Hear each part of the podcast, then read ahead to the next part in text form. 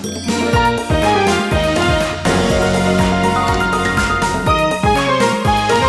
てるから作るまでリサイクルの天才ライフアシストチャンネル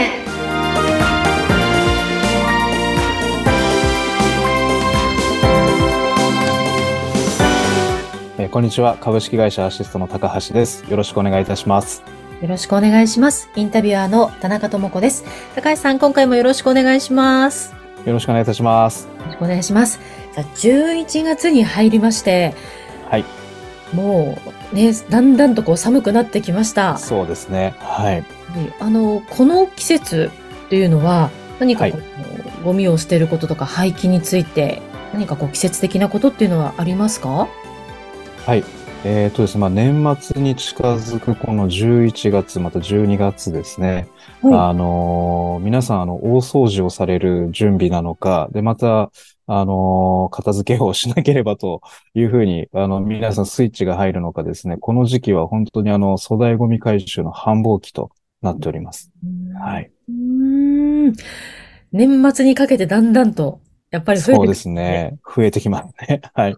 あなんかどういうのが増えてくるとかあるんですか？こういう年末にかけて。えーとですね、もう本当にバラバラですね。あのー、10、10月ぐらいからお問い合わせが増えてきて、で、そこから、まあ、例えば、あのーもう実家からですね、あの、独り立ちされた、えーお子さんの部屋が丸々、あの、余ってるから、これをもう全部きれいにしてほしいとかですね。大丈夫ですか？はいそれ、そんな。っていうことだったりとか、はい。あとは、まあ、あの、部屋を掃除していったら、まあ、ついでなので、もうこれとこれとこれせっかくだから、あの、もういっぺんに、今までこうね、捨てられなかったものを捨てたいとかっていうことだったりとか、はい。まあ、そういうことが多いかもしれないですね。い。はい。ただ、どちらかというと、だから、不要でこう、使ってなかった家具類だったりとか、あとは、あの、いらなくなったえ電化製品とかですね。はい。まあ、そういったものを、あの、自分じゃなかなか運べないような大きいものですかね。っていうのを、あの、回収のご依頼っていうのが増えますね。はい。なるほど。あと、その、まあ、家電もね、大きい家電もそうだと思うんですけども、書籍本とか、はい。そういうものも、はい。えっと、回収できるんですか？あ、はい。あの、もちろん大丈夫です。あの、まあ、大手のですね、あの、古本の買い取りのお店とかですね、そういったところに、あの、持って行ったけれども、あの、売れなかったものとかっていうのを、もう捨てさせてほしいっていうことで、で、まあ、書籍結構重たいので、うん。あの、はい。あの、書籍結構何百冊ってこう捨てる方とかも、うんはい、いらっしゃいます。はい。あとは、まあ、衣類もそうですよね。その、持ち込みをね、あの、アシストさんまでできればいいんですけど、うんなかなか、あの、遠くていけないよっていう方は回収をお願いしても。はい、そうですね。あの、なので、まあ、大きいタンスとか家具類を捨てる中で、まあ、お話ししていく中で、こういうのも大丈夫ですよとかって言っていくと、大抵皆さん、じゃあこれもこれもこれもってなってですね。んはい。で、まず当初の予定よりもかなり多くなって、あの、トラックパンパンになって帰るっていうこともありますね。もうよくあります。あるあるだと思いますけど。よくはい。あ、本当はこれぐらいと思ってたけど、どんどんどんどん捨てそうるですね。出てしまうという。なるほどはいね。衣類も OK ということです OK です。はい。うんうんうんあの、そこから捨てるものなのか、それともリサイクルできるものなのかっていう、その分別もはい相談できるんでしたっけ？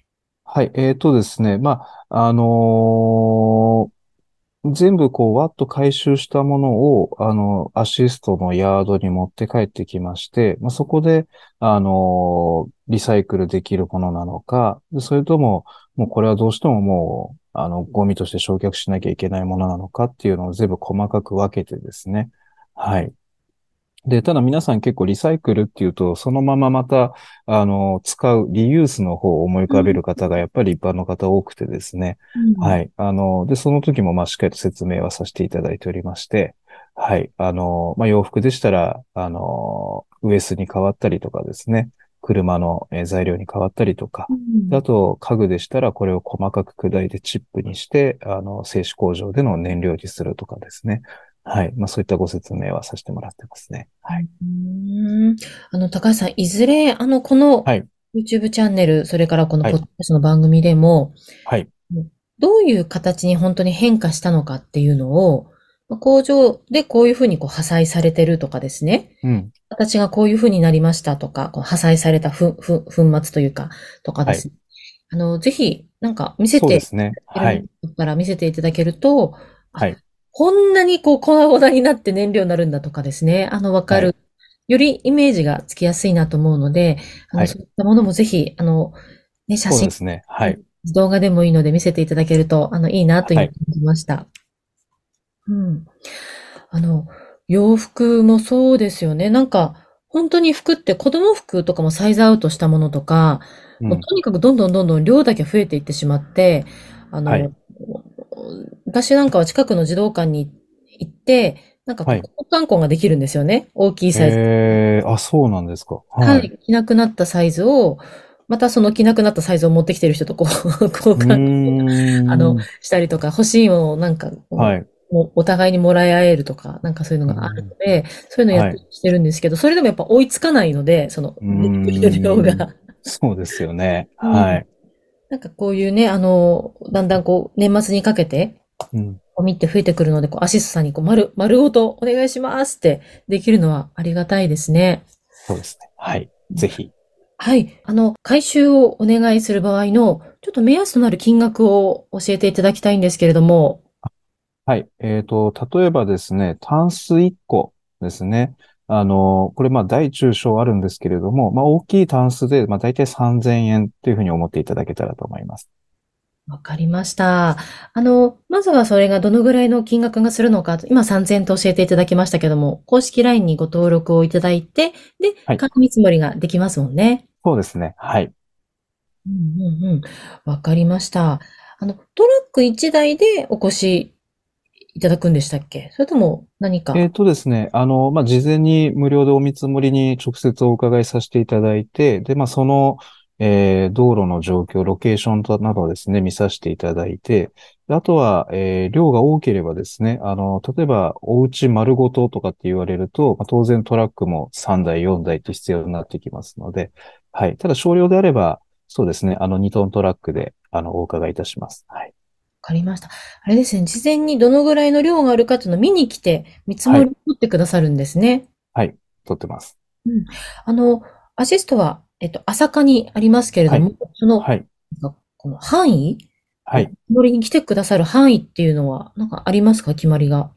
はい。えっとですね、一応その、ゴミという形でですね、完全にあの、もう、えー可燃ゴミであったりとか、あの、ふ、えー焼却ゴミ、可燃ゴミですね。まあそういった、本当にあの、廃棄になってしまうゴミも含めてってなると、あのどうしても、あの、許可の制度になっておりますので、まあ、朝霞を中心として、えー新座市、志木市、和光市っていうこの4市になるんですけれども、まあ、例えば、あのー不用品という形でですね、あのーまあ、例えばタンスですとかそういった粗大、えー大きな不用品という形であれば、あのー東京、神奈川でも、えーお伺いできます。埼玉全域ですね。うんはい。この3件ぐらいだったらお伺いできます。はい。